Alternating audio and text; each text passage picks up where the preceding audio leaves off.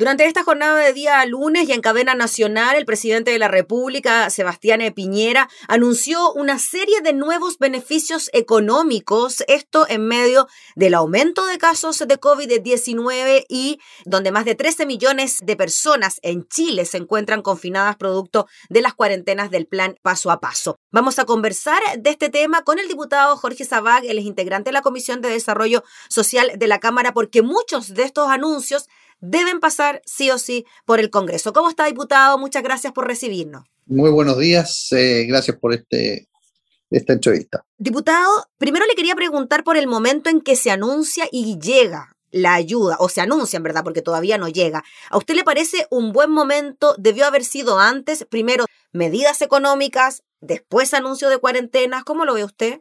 Bueno, efectivamente siempre podría haber sido antes, podría haber habido una mejor planificación, eh, podría haberse anunciado una renta básica universal que eh, simplifique las cosas y después tomar las medidas eh, sanitarias.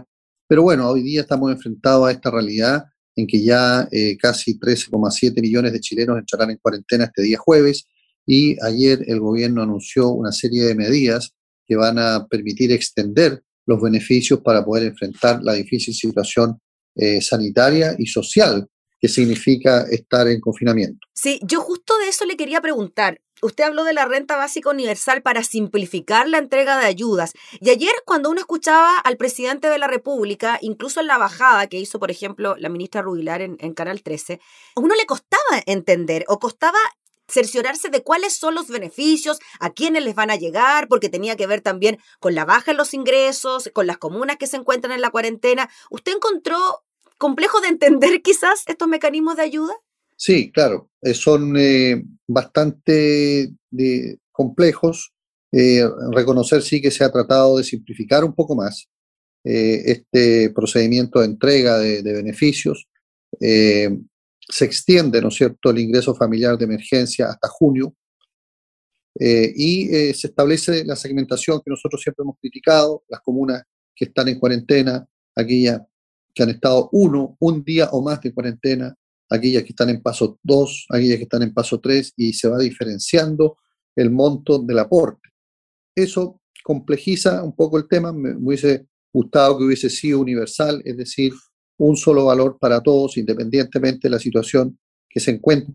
Eh, lo mismo en el bono clase media, valoramos que se haya simplificado un poco, es decir, las personas que ganan entre sueldo mínimo y 408 mil pesos, no se va a tener que acreditar la disminución de la renta. Eh, esos son avances, pero mantiene, ¿no es cierto?, la letra chica y se mantienen las distinciones que hacen que esto sea más complejo. Pero bueno, hay, que entender de que mm, eh, hay distintos eh, destinatarios, están también los transportistas escolares, ¿no es cierto?, que, que no han podido desarrollar su actividad normalmente y también a ellos se les establece un, un beneficio especial eh, a las pymes, ¿no es cierto? También se destina una importante cantidad para la prórroga de las patentes, del pago de las patentes de alcoholes, por ejemplo, que los restaurantes que han estado cerrados no tienen por qué pagar ese, esa patente. Lo mismo las contribuciones eh, de bienes raíces, que muchos tienen que pagar y han estado sin generar recursos. hay distintas medidas que están dirigidas a distintos segmentos de la población. Diputado Sabac, y en relación a eso, por ejemplo, sabemos que ya el IFE 3.0 ingresó al Congreso, a la Cámara de Diputados. Usted me comentaba antes de comenzar la entrevista que por Hacienda, lo más probable es que también pase por Desarrollo Social. Esto tiene que estar despachado en la Cámara durante esta semana, ¿no? Sí, eh, este jueves, como este proyecto tiene suma urgencia, el día jueves tiene que estar despachado de la Cámara de Diputados y pasar al Senado, de manera que esto se pueda estar pagando a fines del mes de marzo. Así que yo considero que eh, el proyecto eh, se va a ver en la Comisión de Hacienda. Eh, nosotros hemos pedido, como miembros de la Comisión de Desarrollo Social, que también se pueda ver en Desarrollo Social el día de mañana, de manera que el día jueves esté en la sala de la Cámara para poder ser dado y pasar inmediatamente al Senado para poder despacharlo y que estos beneficios se puedan estar entregando a fines de mes, que ya es la próxima semana. Mm. Diputado Sabag, ¿usted cree que con estos anuncios que ha dado el gobierno y que se tramitarán de forma rápida en el Congreso, ¿lograrán frenar, por ejemplo, un tercer retiro del 10% que ya se está tramitando en la Comisión de Constitución de la Cámara? Bueno, la, gran diferencia entre estos beneficios que ha anunciado el gobierno, que ascienden a cerca de 6 mil millones de dólares, eh, y el tercer retiro, que ascendería a cerca de 18 mil, 20 mil millones de dólares, es de que el, retiro del 10% es mucho más universal, llega a segmentos de la población que no benefician, eh, que no son beneficiados con estas ayudas del gobierno y además eh, no tiene tanta letra chica, es muy simple, muy práctico y permite enfrentar la situación en forma inmediata. Eh, por eso que creo que sin perjuicio de estas ayudas, eh, esto no va a frenar, ¿no es cierto?, la tramitación del proyecto del retiro del 10%, que eh, yo espero que se pueda aprobar, porque, insisto, aquí hay personas que están en segmentos de la población que no son beneficiados con estas ayudas del Estado y que también necesitan una ayuda urgente. Eh, lo que debiéramos estar nosotros pensando es, a futuro cómo poder eh, apoyar a estas familias que se están quedando sin fondos en sus cuentas de ahorros de individuales.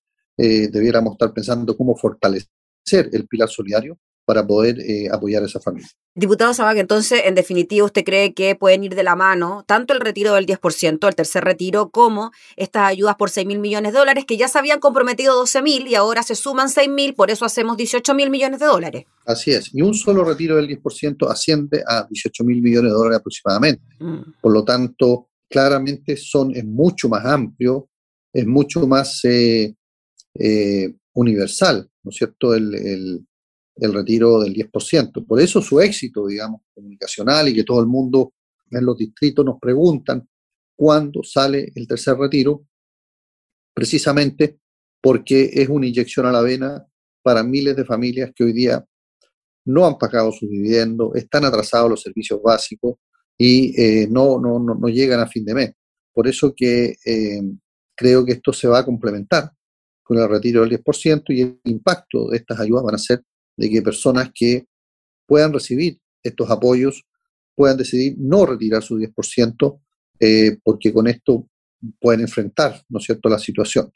Pero, eh, en definitiva, esto no va a influir, a mi juicio, para que se siga tramitando el proyecto, que de hecho el miércoles está en tabla en la Comisión de Constitución.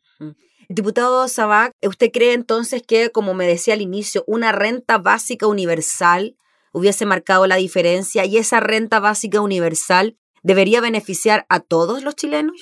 Debiera beneficiar a, la gran mayoría de los chilenos, por supuesto, hay personas que tienen ahorros y que tienen los medios para subsistir y que han podido seguir trabajando, pero debiera beneficiar a toda la población, incluyendo la clase media, que ha sido muy golpeada por esta crisis, que no han podido seguir desarrollando sus actividades, que se han endeudado, que tienen dividendos eh, de manera que esta renta básica universal que nosotros hemos sostenido que debiera ser de unos 400 mil pesos eh, eh, hasta el mes de junio, debiera ser muy amplia para la gran mayoría de los chilenos.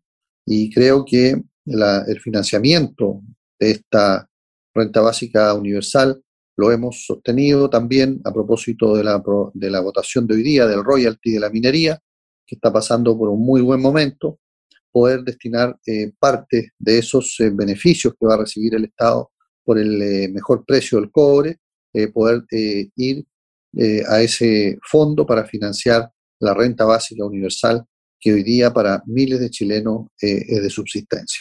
Mm, de pasadita, entonces, nos enteramos que usted está a favor entonces de la aprobación del, del royalty, del royalty a la minería. Sí, creo que no, no, no puede ser algo eh, permanente, puesto que el precio del, del, cobre tampoco va, a permanecer, eh, sabemos que es fluctuante, pero sí establecer de que con los beneficios eh, adicionales que se reciban, poder crear un fondo para financiar estos, estas ayudas eh, más universales que necesita la gente hoy día en nuestro país. Diputado, para cerrar, en cuanto a, por ejemplo, la tramitación en el Congreso, ¿cree que existan los apoyos políticos para tramitar expeditamente esta iniciativa o se puede utilizar también para negociar otras cosas? Por ejemplo, escuchaba que desde las pymes agradecían que desde Banco Estado se pudiesen prorrogar por lo menos por tres meses y sin interés el pago de cuotas de créditos contratados. Pero claro, no todas las pymes tienen créditos con Banco Estado. Por lo tanto, ellas esperan que ojalá esto se pueda ampliar a otras entidades bancarias.